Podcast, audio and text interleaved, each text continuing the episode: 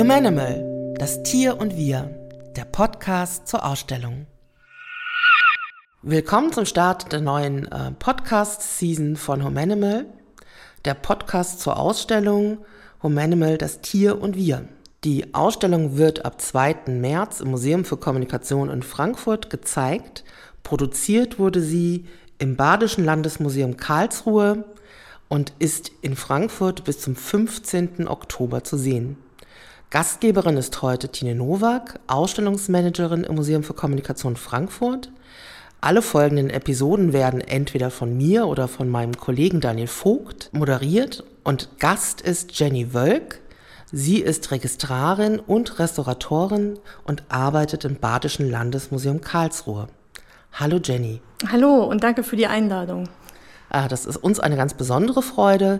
Wir nutzen die Gelegenheit, dass mitten im Aufbau der Ausstellung eine Woche vor der Eröffnung wir das Glück haben, dass du bei uns im Museum bist, um die Exponate, also die Objekte des Museums in Karlsruhe, hier mit unserer Restauratoren ins Museum einzubringen und was das Ganze auf sich hat was denn Objekte einbringen bedeutet, um was es in der Humanimal-Ausstellung denn so geht, wie es dazu gekommen ist, dass eine Ausstellung aus Karlsruhe in Frankfurt gezeigt wird. Das werden wir jetzt in der folgenden Zeit besprechen. Wir sind hier zusammengekommen, um den Podcast aufzunehmen. Und zwar sitzen wir hier in der Museumsbibliothek des Museums für Kommunikation. Ähm, um uns herum sind hohe Bücherwände und wenn man ab und zu im Hintergrund ein Geräusch hört, dann liegt es daran, dass das Museum an einer viel befahrenen Straße am Museumsufer liegt. Ähm, nicht wundern, das kommt gelegentlich hier vor. Jenny, du bist äh, seit gestern bei uns im Museum für Kommunikation in Frankfurt. Äh, was hast du denn da gemacht und warum bist du denn aus Karlsruhe zu uns gekommen?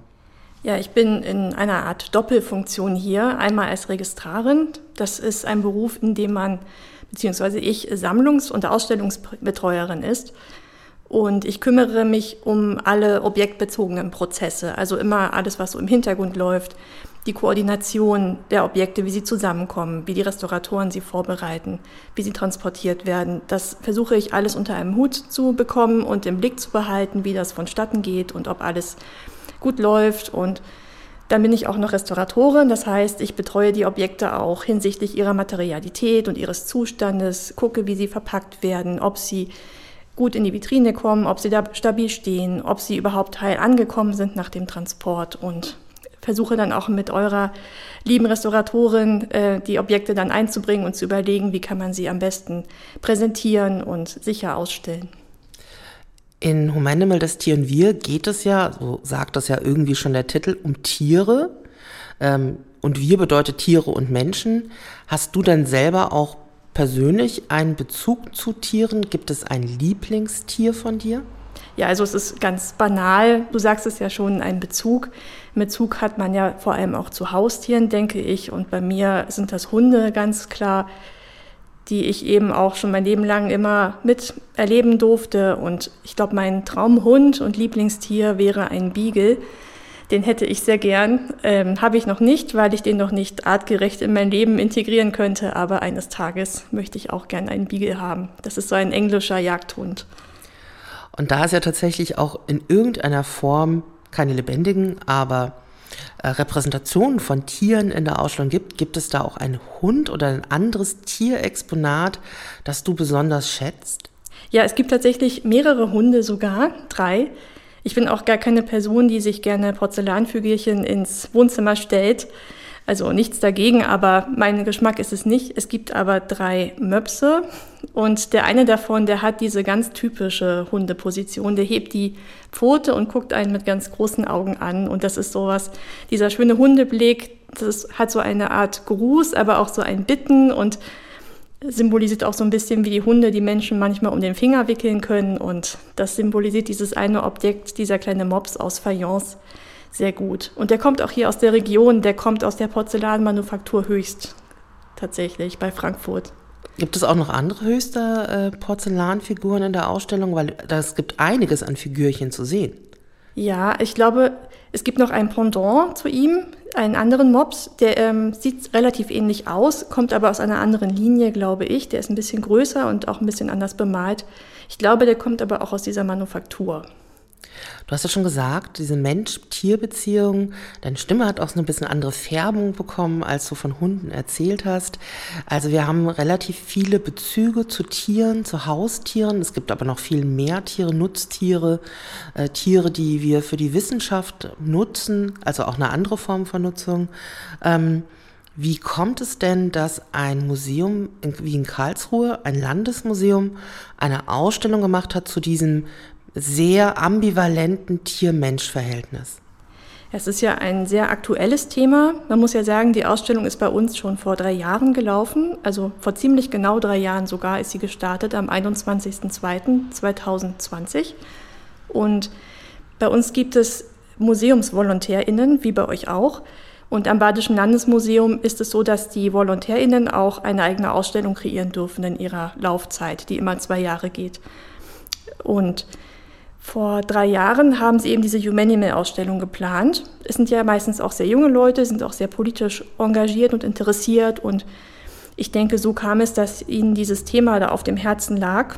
Das wird dann natürlich auch nochmal hausintern abgestimmt, wie das zum Rest und auch zur Sammlung passt. Und ich denke, da waren alle froh, dass man so ein frisches Thema hat, das auch sehr aktuell ist.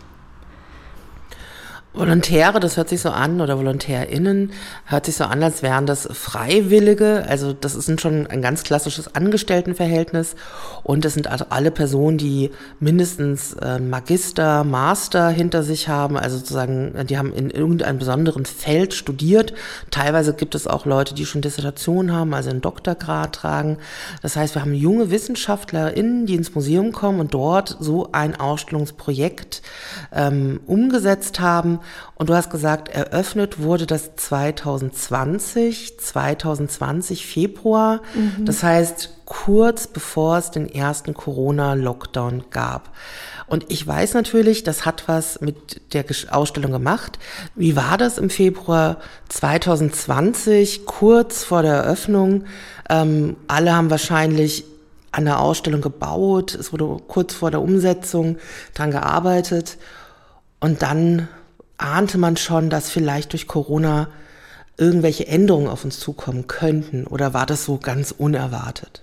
Das war zu diesem Zeitpunkt noch ganz unerwartet, wenn ich mich recht zurückerinnere. Also ich glaube, da, da war das schon in der Welt, aber es schien noch weit weg und da hatten wir noch gar nicht erwartet, dass es uns so trifft. Und wenige Wochen später, also nicht mal einen Monat später, war dann schon klar, dass die Ausstellung nicht mehr gezeigt werden kann, dass das Museum geschlossen sein wird und das war leider auch das Schicksal der Ausstellung bei uns, dass sie die meiste Zeit geschlossen war und ganz wenige Menschen nur Zugang zu ihr hatten. Die Ausstellung hatte aber, und ich weiß gar nicht, ob das durch Corona kam oder sowieso schon geplant war, begleitend ein Podcast. Also der Podcast, den wir jetzt gerade weiterführen, wurde in Karlsruhe begonnen. Also gab es die erste Saison, die erste Season. Ähm, und auch das Thema Seuche nahm dann in einer Episode dort auch Platz. Also dann wurde tatsächlich über Tierseuchen, Zoonosen gesprochen. Ähm, weißt du oder hattest du mitbekommen, ähm, ob das sozusagen von Anfang an geplant war ähm, oder erst durch Corona als digitale Ausspielform gewählt wurde? Also ich habe es jetzt nicht direkt mitbekommen, aber ich kann mir vorstellen, dass es von vornherein schon geplant war, weil wir auch bei anderen Ausstellungen, die vorher liefen, bereits digital begleitet haben. Wir haben ja jetzt schon ein bisschen über das Ausstellungsprojekt erzählt, aber wir wissen eigentlich noch gar nicht, ähm, um was es in der Ausstellung so genau geht und was da zu sehen ist und ähm, warum sozusagen du als Registrarin, als Verwalterin der Objekte da so eine wichtige Rolle spielst. Vielleicht magst du gerade noch mal berichten, ähm, was genau gezeigt wird und warum das so viel mit der Sammlung des Museums zu tun hat, also eures Museums zu tun mhm. hat. Also wir haben dann antike Objekte, wir haben aber auch Objekte aus den 90ern oder 2000ern, die auch alle an verschiedenen Orten in unserer Sammlung sind. Also es gibt einmal Depots, es gibt Depots in Karlsruhe, es gibt Außenstellen aus Museen wie das Museum beim Markt. Da ist die angewandte Kunst seit, seit 1900 bei uns ausgestellt, da waren Objekte zu holen. Genau, also es gibt viele Außenstellen auch in Südbaden und auch aus dem Deutschen Musikautomatenmuseum im Bruchsaal. Und aus all diesen Stellen mussten die Objekte zusammengezogen werden und eben auch überprüft werden. Wie ist der Zustand? Ähm, müssen Protokolle gemacht werden? Und welche Bedingungen haben diese Objekte, um ausgestellt zu werden? Sind sie überhaupt reisefähig? Was benötigen die Objekte vielleicht, um ausgestellt zu werden? Sind sie vielleicht zu fragil? Brauchen sie bestimmte Klimabedingungen? Und das so ein bisschen unter einen Hut zu bringen bei einigen Restauratoren, die wir haben, das sind zehn Restauratorinnen aus verschiedenen Fachbereichen, das habe ich auch so ein bisschen überwacht, dass es zusammenkommt und dann ein großes Ganzes wird. Genau, und in der Ausstellung gibt es eben jegliche Themenbereiche rund ums Thema Tier und Mensch. Das ist ganz verschieden. Es geht um die Jagd, es geht um technische Tiere, es geht um Affen. Also es gibt wirklich alle möglichen Bereiche. Das kannst du sogar noch besser sagen als ich, denke ich. Aber deswegen ist eben auch das Spektrum der Objekte so groß und auch die Materialitäten, die da reingekommen sind. Mm, du hast ja eben schon gesagt, es gibt sehr viele Bereiche. Also es gibt über zehn Themenbereiche. Äh, für jedes Themenbereich, für jeden Themenbereich gibt es noch ähm, mehrere Objekte in den Vitrinen zu sehen. Und du hattest auch gesagt, dass es im Landesmuseum sehr viele RestauratorInnen gibt, zum Beispiel in dem Themenbereich ähm, das Prestige-Objekt Tier gibt es sowas wie eine ähm, Krokohandtasche oder ein Muff aus Affenfell. Ähm, wenn sozusagen jetzt die VolontärInnen gekommen sind und gesagt haben, hier, ich möchte gerne diesen Muff ausstellen, was ist sozusagen, wie reagiert dann eine Restauratorin oder ein Restaurator darauf? Äh, wird dann gesagt, oh, oh, oh, ganz schwierig oder ähm, wird dann schon geguckt, dass das machbar ist? Also was sind so die Herausforderungen? Ähm, warum, ob man ein Objekt auch eine Ausstellung rauslässt. Man muss ja vorstellen, das Sammlungsdepot ist sozusagen ein Ort, wo es bestimmt auch gesicherte klimatische Bedingungen gibt, damit die Objekte irgendwie gut aufbewahrt werden. Mm, und gibt es auch Dinge, die super toll gewesen wären, aber die gar nicht gezeigt werden können, weil man, weil das einfach gar nicht im Raum so einer Publikumsausstellung möglich ist. Ja, also bei uns ist es allgemein so, dass die meisten Sachen am besten auch in Vitrinen sind. Also so unglaublich große Objekte sind auch immer schwer zu verleihen. Und es ist auch wichtig, dass die Objekte den Transport überstehen, dass sie nicht auseinanderfallen. Das ist natürlich auch noch so ein Punkt. Oder dass eben auch das Klima gegebenenfalls stabil gehalten werden kann, wenn das Objekte sind, die da sehr, sehr empfindlich sind. Sind zum Beispiel diese beiden kleinen Terrakotta-Schweinchen, die da jetzt ausgestellt werden. Die hatten mal eine Salzausblühungsbelastung und wurden behandelt. Und wenn jetzt das Klima sehr stark schwanken würde, könnte es sein, dass diese Salze wieder ausblühen. Das sind solche Dinge, die man einfach beachten muss. Aber das ist ja bei euch auch in guten Händen. Und das sind aber Dinge, die wir trotzdem jedes Mal wieder überprüfen, wenn eine Leihanfrage kommt. Ist das Haus gut ausgestattet, was das angeht? Sicherheitsfragen spielen ja auch eine Rolle. Und es gibt ja auch Dinge, die sind zum Beispiel sehr lichtempfindlich, die dürfen dann halt nur bestimmte Lichtbelastungen ähm, ertragen in der Laufzeit, da muss man dann drauf achten. Und ja, natürlich versuchen wir immer, das auch möglich zu machen und zu schauen, dass wir das hinbekommen. Und es hat ja jetzt eigentlich auch ganz gut geklappt. Ähm, wenn du ähm, in der Ausstellung unterwegs bist und du hast einerseits so eine professionelle ähm, Position, du bist sozusagen die Hüterin der Objekte. Aber du hast ja schon auch gesagt, es gibt durchaus das eine oder andere Objekt, was dir vielleicht besonders nahe steht oder was du besonders schön findest, wie die Möpse. Gibt es in der Ausstellung auch einen Themenbereich, den du besonders interessant findest oder der dich besonders überrascht hat? Ja, ähm, das technische Tier, das fand ich ganz toll. Da sind ja auch nicht nur unsere Objekte zu sehen, sondern ihr habt die auch noch ergänzt mit eigenen Objekten. Und also da geht es darum, wie Tiere für uns auch in der heutigen Zeit ersetzt werden, weil es ja vielleicht auch gar nicht mehr so möglich ist, dass jeder ein Haustier hat. Wie jetzt bei mir mit dem Beagle. Ich könnte mir jetzt zum Beispiel einen Robodog holen, wie ihr ihn jetzt ausgestellt habt, mit dem kleinen Ball, der dann da spielt. Würde ich jetzt selbst nicht machen, aber es geht auch ein bisschen darum, was Tiere uns geben. Und das ist natürlich auch eine Art Nutzen, den wir ziehen, aber es beruht ja auch auf Gegenseitigkeit, hoffe ich zumindest. Und ihr habt da zum Beispiel auch so ein tolles Kissen. Das ist wie so ein Katzenkissen, aber es ist eher so rund mit einem Schwanz. Und du hast erzählt, dass man das so streicheln kann und dass es dann reagiert und dass es auch in Altersheimen eingesetzt wird und aus Japan kommt. Und das fand ich total schön, weil das nochmal zeigt, was Tiere uns auch so emotional geben. Und es zeigt auch wiederum vielleicht, was uns fehlt emotional manchmal, dass viele Menschen auch allein sind und dass Tiere einem so viel geben können und einem auch helfen können. Tatsächlich ist das technische Tier ähm, auch der Bereich, der, glaube ich, der Sammlung unseres Hauses ähm, sehr, sehr nahe kommt. Also wir haben ja eine Post- und Telekommunikationsgeschichtliche äh, Sammlung und dann dort noch zu gucken, was wir auch an tierischen Exponaten haben, das fällt dann tatsächlich relativ leicht. Wir haben sozusagen der Vitrine aus Karlsruhe ähm, Hund, Katze, Maus beigefügt, also ein Roboterhund, dieses Katzenkissen und eine ganz klassische Computermaus und nochmal ergänzt um die Geschichte des Bugs, also eines Käfers, den wir aber heute natürlich im Computer als Fehler kennen.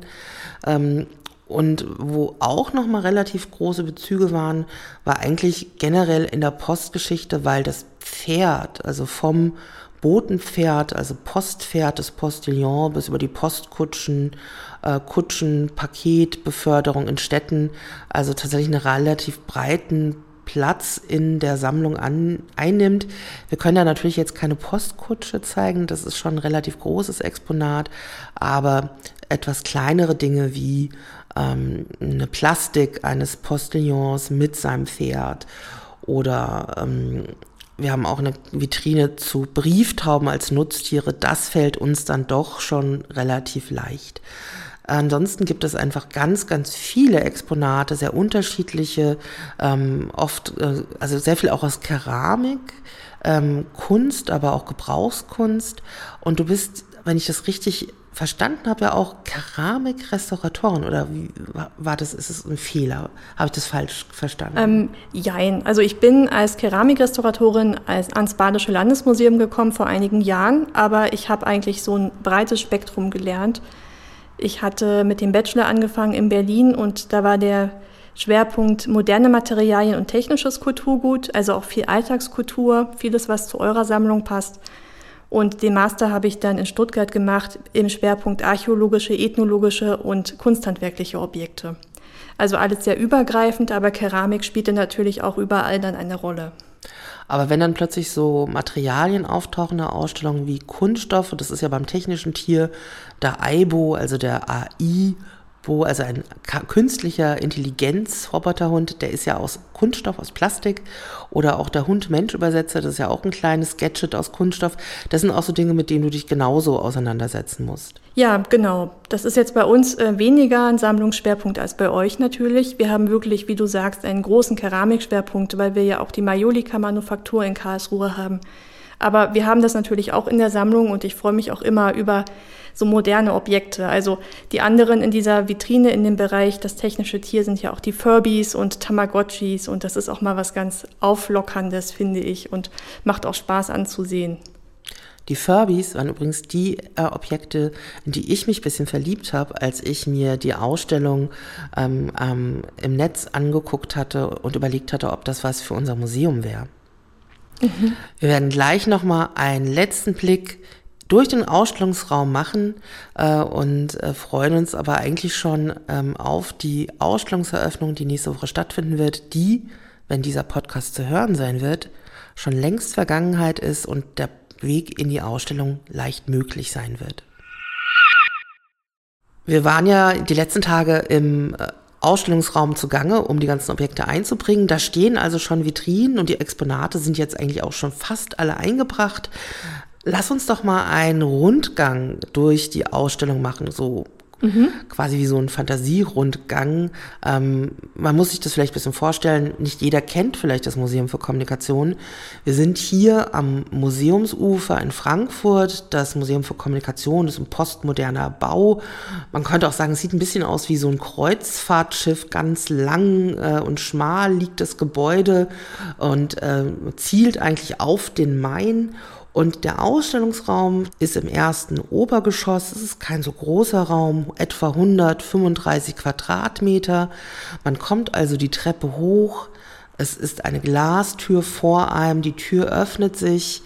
Und wenn man links schaut, es gibt es eine dunkelgrüne Wand. Dort wird es eine große Winkekatze geben, die einen begrüßt mit einem einleitenden Text, der nochmal darauf verweist, dass es eine wechselvolle Beziehung zwischen Mensch und Tier gibt, dass sozusagen der Nutzen für die Menschen des Tieres wichtig ist, dass die nicht immer nur zum Wohle des Tieres sind, aber dass es natürlich auch produktive Beziehungen zwischen Tier und Mensch gibt.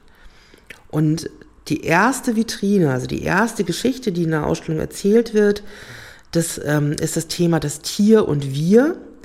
Und da geht es im Grunde ähm, darum, wie dieses Mensch-Tier-Verhältnis sich darstellt. Und dort gibt es kleine, ich weiß nicht, sind es Porzellanfiguren zu sehen? Mhm. Ähm, kannst du kurz beschreiben, was das für Figürchen sind? Genau, das, das eine ist ähm, ein Objekt, da sitzen zwei Herren und zwischen ihnen ein Orang-Utan und der eine feine Herr setzt dem Orang-Utan einen Zylinder auf. Das heißt, es geht so ein bisschen um die Vermenschlichung des Tieres. So mhm. würde ich das jetzt interpretieren. Ja, genau. Und das ist ja durchaus ein Thema. Also wenn wir Tiere daheim haben, Haustiere, äh, ganz schnell äh, wird die Ansprache ganz liebevoll, als wäre es das zweite oder dritte Kind. Ähm, das verdeutlicht ja ganz gut sozusagen unsere Emotionalisierung dieses Verhältnisses zu einem Tier, was eigentlich nicht Teil der Familie ist. Es geht allerdings auch gleich schon weiter, sozusagen nicht nur, dass es sozusagen ein ambivalentes Verhältnis zwischen Mensch und Tier gibt, sondern wir schmücken uns durchaus auch mit dem, was ein Tier lebendig oder tot hervorbringt. Ähm, der nächste Teil, ähm, darauf sind wir schon mal kurz eingegangen, ähm, ist das Prestigeobjekt Tier. Und dort gibt es ein Affenmuff zu sehen. Das war etwas, was ich noch gar nicht kannte. Also ich kenne natürlich ähm, Pelze und es gibt irgendwie wertvolle Federn in Hüten aber was, was ist das für ein Affe? Ein Orang-Utan wäre orange, ein Gorilla, ein Schimpanse. Weißt du etwas über dieses äh, Exponat? Nee, das haben wir uns gestern beim Aufbau tatsächlich auch gefragt, weil das Fell auch sehr lang ist und sehr, sehr weich und glänzend. Und also die Affen, die ich bisher in meinem Leben gesehen habe, die hatten kein solch schönes Fell. Ich weiß nicht, ob das noch besonders schön gepflegt und schamponiert wurde, aber es ist auffallend lang und ich glaube, ein Schimpanse hat eigentlich kürzeres, struppigeres Fell. Ich kann mir es auch schwer vorstellen. Es ist auf jeden Fall interessant, dass man sozusagen, nachdem man sich erst in der Vitrine kurz Gedanken gemacht hat, inwiefern sozusagen ähm, ähm, der Affe äh, in der Gesellschaft der zwei Herren äh, sitzt und im Grunde vermenschlicht wird, sofort aus diesem Tier auch wieder ein Nutzen geschlagen wurde und das Fell als Modeartikel von uns umgenutzt und äh, getragen wird. Also wir lieben und wir tragen aber auch, was wir lieben. Mhm. Ähm, dass es sozusagen ein schwieriges Verhältnis ist, sieht man eigentlich auch gleich schon weiter. Es kommt mich dann ein Schubladenschrank und da sind Tierschutzkalender zu sehen. Das heißt, ähm, irgendwann, und das ist so im 19. Jahrhundert, gibt es tatsächlich unter Menschen das Bedürfnis, das, was wir lieben, auch zu schützen. Also das kann mit Artenschutz anfangen oder Programmen Zoos, aber auch ähm, ähm, Privatpersonen haben angefangen, ähm, für die Rechte der Tiere zu kämpfen. Mhm. Und genauso geht's weiter. Also als nächstes kommt eine Vitrine, da geht es um das Haustier, es folgt das technische Tier, die Exponate haben wir ja schon ein bisschen beschrieben, und es geht um Kult und Religion ähm, da taucht dann diese Schweinefigurine auf, die du beschrieben hattest, aber auch andere Exponate und insbesondere die Winkekatze. Mhm, genau, das ist auch ein sehr prägnantes Objekt. Es ist ja auch das Key Visual, wie man sagt, der Ausstellung, das jeden sofort anspringt. Und da haben wir auch gestern noch äh, drüber geredet, äh, was sie genau jemandem bringen kann. Also sie bringt Glück, aber es gibt wohl auch da Unterschiede, ob der linke Arm oder der rechte Arm winkt. Das ist auch ganz interessant. In der ersten Season des Podcasts gibt es eine Episode, die sich nur mit dieser Winkekatze beschäftigt. Und ich hatte da auch reingehört. Und da kann man sehr schön hören, dass es mich ganz wichtig ist, ähm, tatsächlich, äh, ob das der linke oder rechte Arm ist. Daran erkennt man, ob die Katze weiblich oder männlich ist. Und ähm, anders als wir gestern im Gespräch gehört hatten, weil ein Kollege von uns war dazugekommen, mhm. der hat eine Winkelkatze daheim mhm. und meinte, der eine Arm würde Glück und der andere würde Pech bringen, gibt es tatsächlich zwei unterschiedliche Bedeutungen, aber es gibt keine, die Pech verspricht. Mhm. Wer sich aber dafür interessiert, dem sei der Tipp gegeben, in die, ich glaube, es ist die zweite Episode des Podcasts Humanimal hineinzuhören. Wenn man im Raum jetzt steht, dann gibt es weiter um einen herum sehr viele Vitrinen.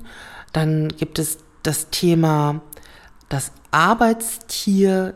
Dann geht es nochmal generell um Pferde. Und es folgt das Thema, was, glaube ich, auch momentan sehr äh, gesellschaftlich breit diskutiert wird, das Thema Tier und Fleisch.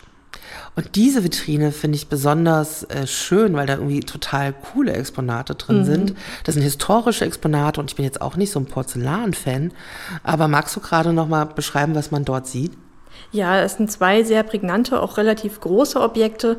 Das eine ist eine lilafarbene Eberkopf-Terrine. Also die wirkt auch sehr mächtig, weil das so ein, ein riesiger Eberkopf ist, der so nach oben geneigt ist und das Maul so ein bisschen offen hat. Die Zunge guckt raus und die Zähne.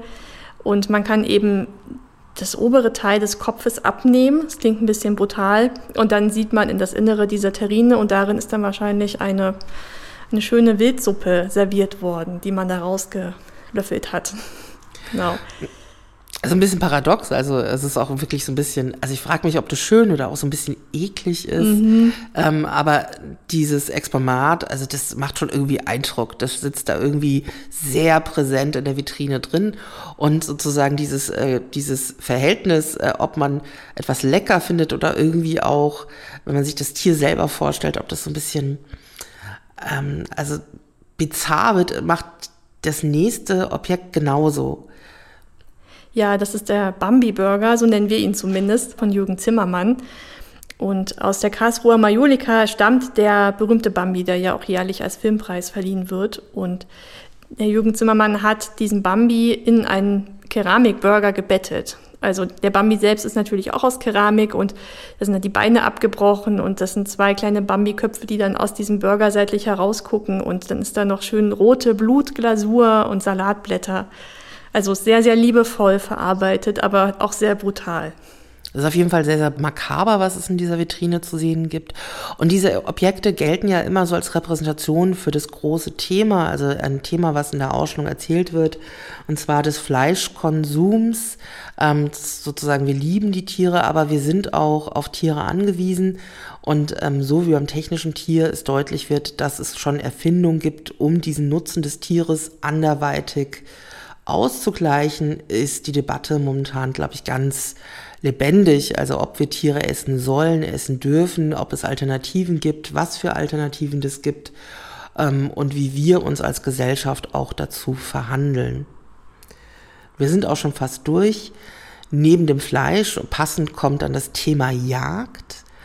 Und die letzten Themenbereiche sind dann ähm, das Thema der Überzüchtung, es geht um Tierspielzeuge, Tiere und Kinder, vom Teddybär bis zu solchen Audiotonis, die solche Tierrepräsentationen haben, um Hörgeschichten zu hören, Kindern die Möglichkeit geben, ähm, sich Hörgeschichten anzuhören. Und der allerletzte Bereich ist dann die tierische Kommunikation, ein Bereich, der neu dazugekommen ist. Dort gibt es genau diesen Hund-Mensch-Übersetzer und eine Medienstation, in der man nochmal gucken kann, wie unterschiedlich Tiere ähm, mit Audio, mit Ton ähm, agieren und wie unterschiedlich auch so eine visuelle Wahrnehmung von Tieren sein wird. Und ganz neu wird es einen Tierteppich geben, Tierhocker, Tierkinderbücher.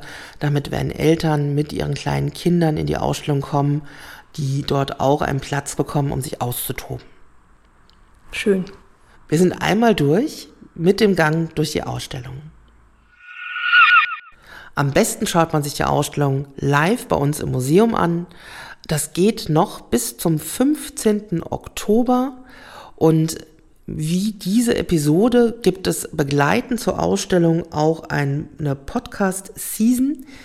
Die wird ab April live bei Radio X gesendet, jeden Monat, ist dann eine Woche in der Mediathek zu hören und dann als Podcast in dem gleichen Podcast-Player wie die anderen Episoden des Humanimal Podcasts zu hören. Und äh, da kann man schon gleich einen Tipp geben, wo man das findet.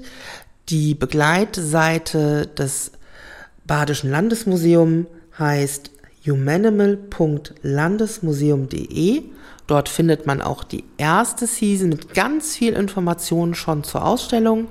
Und dort kommen dann auch die neuen Episoden hin, die es dann zu hören gilt. Ansonsten gibt es natürlich auch gerade, so wie die Ausstellung Humanimal von VolontärInnen erstellt wurde, äh, ein Ausflugstipp nach Karlsruhe.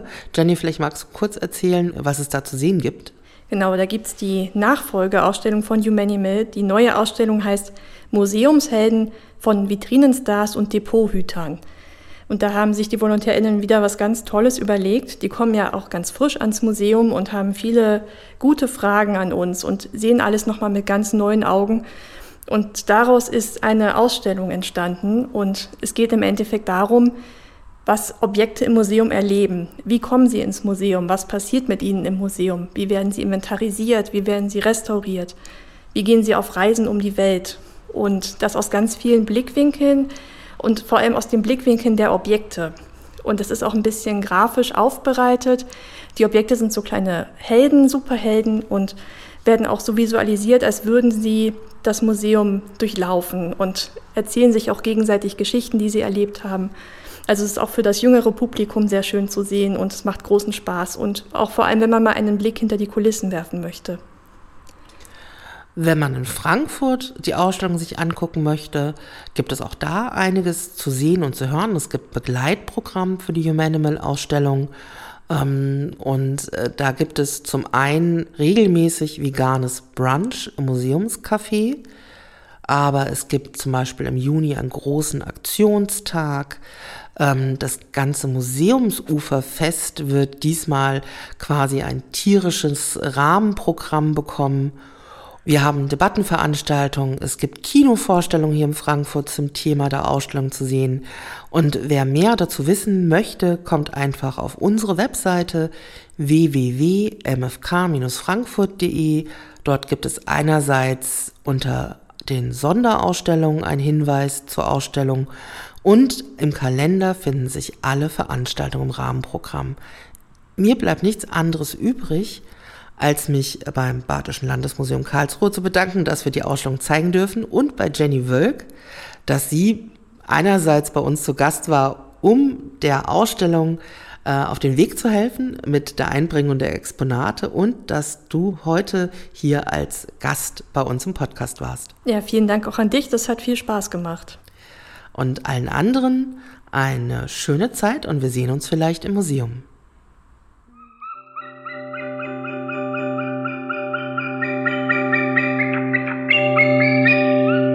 Humanimal, das Tier und wir, der Podcast zur Ausstellung.